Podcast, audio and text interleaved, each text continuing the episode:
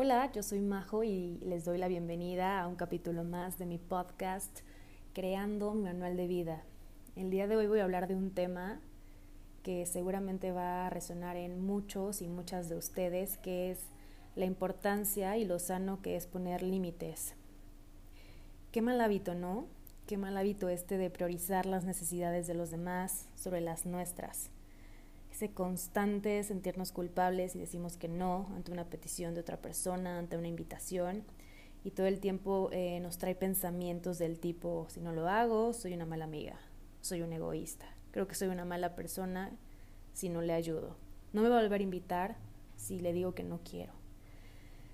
Lo que debemos repetirnos es que poner límites no es ser mala persona, poner límites es establecer líneas con los demás y con nosotros mismos que no deben de ser cruzadas. Robert Sommer, pionero en el estudio del espacio personal, asegura que esos límites donde se contiene una persona y en la que habita algo más que un territorio físico, es un lugar donde nos sentimos mental, física y emocionalmente protegidos. Un refugio donde nadie nos puede agredir con sus comentarios o comportamientos.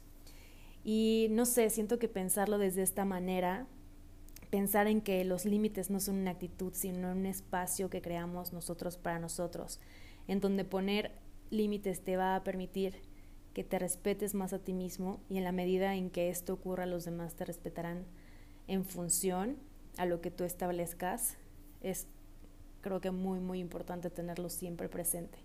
No es una actitud, sino es un espacio que nosotros creamos. Es importante reconocer y mencionar que la autoestima es un factor importantísimo para establecer límites. La autoestima viene de la reputación que tenemos de nosotros mismos, de qué tanto nos cumplimos las promesas que nos hacemos.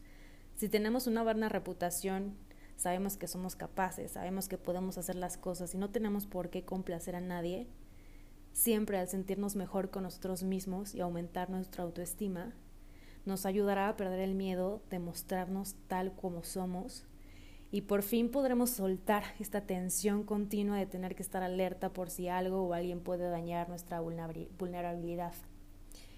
Em, quiero terminar o cerrar este capítulo diciéndote que te sentirás libre de poder expresar tus necesidades independientemente de cómo se lo tomen los demás, sin, sin sentir culpa por no hacer lo que los otros esperan que hagas. Así que bueno, este es el mensaje que tengo para ti el día de hoy. Te agradezco mucho por escucharme y espero que esto te ayude y te ayude a practicar tus límites día con día. Te mando un saludo, espero que estés increíble y nos vemos a la próxima. Bye bye.